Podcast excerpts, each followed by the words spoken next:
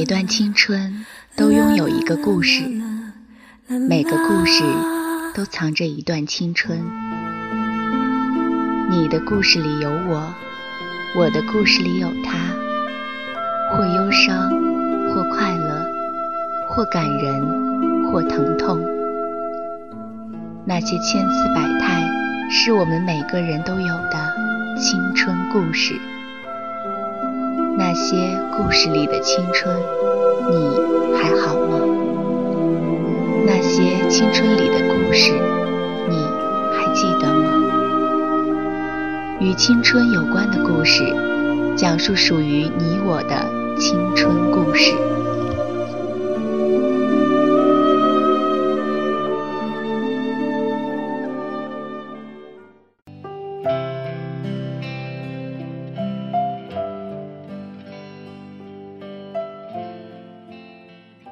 好，欢迎收听青苹果音乐台。您现在收听到的是与青春有关的故事，我是遇见。新浪微博搜索“遇见”加上园丁的拼音可以找到我。今天要跟您分享的故事来自作家一心，故事的名字叫做《还记得楼下等你的少年吗》。新认识的小朋友才读高三，和班里的男孩子早恋。寒假的时候，手拉手走在商场里，结果迎面撞上了也在逛街的父母。父母震怒，将他禁足在家，通讯工具全部没收。女孩可怜巴巴的写检讨，被要求深刻反省上次模拟考成绩下滑的原因。开学第一天，男生傻乎乎地站在他面前说：“我几乎每天都骑车去找你。”女生很惊诧，刚想否认，男生又有点委屈地说：“我不敢上去找你啊，站在你家楼下看几眼你房间里的灯光就够了。”女生憋了一眼睛的泪，回头发邮件给我：“你信不信啊，姐姐？他这么令我感动。”作为被找来督促他学习的长辈，我实在是没法回答这个问题，但我大概是信了。有一个老朋友，高中时也做过这样的傻事。他不敢去找暗恋的女生表白。暑假里知道他每天有固定的散步时间，于是，一有空就路过他家楼下，以期一场又一场意外的邂逅。事情当然不那么顺利，他不是无功而返，就是看见他和父母在一起，只好远远的走开。为数不多的几次，他顺利的遇见了女孩，打个招呼。又不敢多说几句话，只好尴尬的告别，在相反的方向上走一会儿，又飞快的奔回来，看着他的背影走一段寂寞惆怅的路。很多年后，他们还是没能在一起。可是醉酒微醺时，他说起少年旧事，长长的叹息里带着岁月向晚的渐沉暗色。他仍然怀念那个夏天傍晚一点点斜沉的夕阳，还有女孩终于出现在视线里时，心底一刹那的慌乱和惊喜。大学里，我有一个同学，男友是高他一级的学长，同学很墨迹，但每次男友在楼下等到她，她问男友来了多久，男友都说我刚来啊。同学比较粗心，也从不觉得自己动作太慢。后来不知他在哪本言情书或是偶像剧里看到了类似的桥段，追问了男友，才知道他每次都等很久。有一次下雪，他心疼的问忘了带伞的男友：“你到了怎么也不打电话催我一下？”男友回答：“反正你总是要下来的，以你的智商催你，你肯定又丢三落四了。”男友毕业离校那天。他红着眼睛在宿舍里收拾东西，一件衣服和两本书在手里折腾了不知多少遍。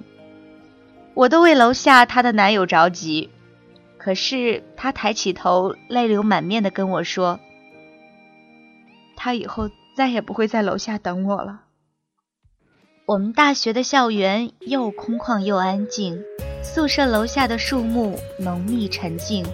最适合做离歌的背景，所以我至今都记得她的粉白裙子和她男友深色衬衫的背影。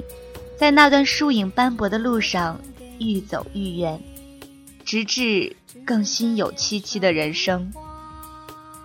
也许是因为快要毕业了，校园里的一切都好像散发着让人迷醉的气息，很多琐碎的细节像温柔的光源一样又亮了起来。那些真诚宁静的时光，好像正临末日的倒计时。有人愿意说。用我炽热的感情感动你好吗？也有人愿意回答：路途遥远，我们在一起吧。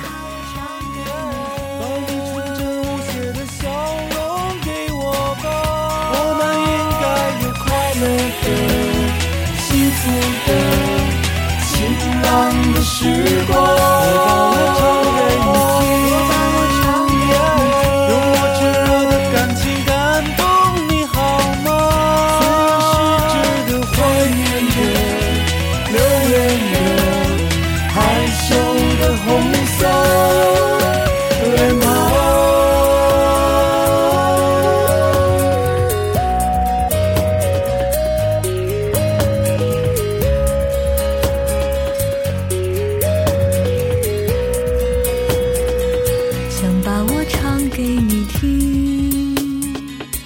在年少如花，花儿尽情的开吧，装点你的岁月，我的枝桠。谁能够代替你呢？趁年轻，尽情的爱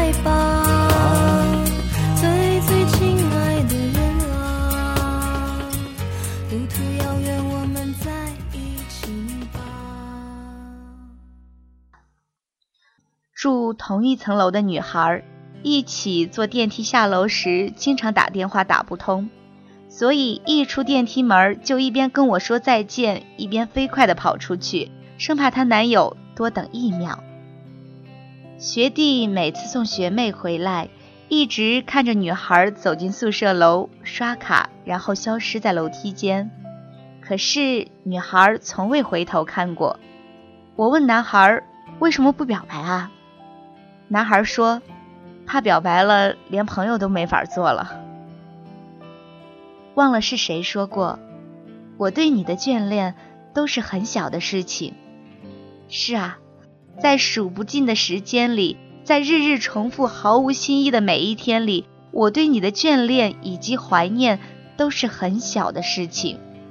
在偶像剧之外的平凡人生中，所谓爱，也许不过是会心一笑的刹那。心有灵犀的一瞬，温热的一杯牛奶，或者一个担心焦虑的电话而已。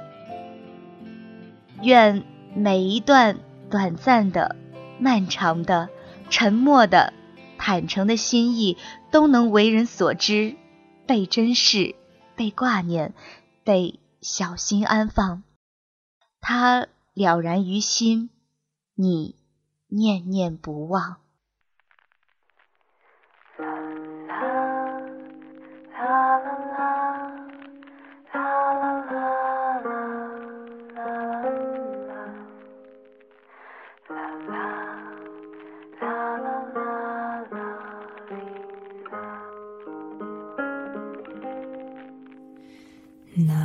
天。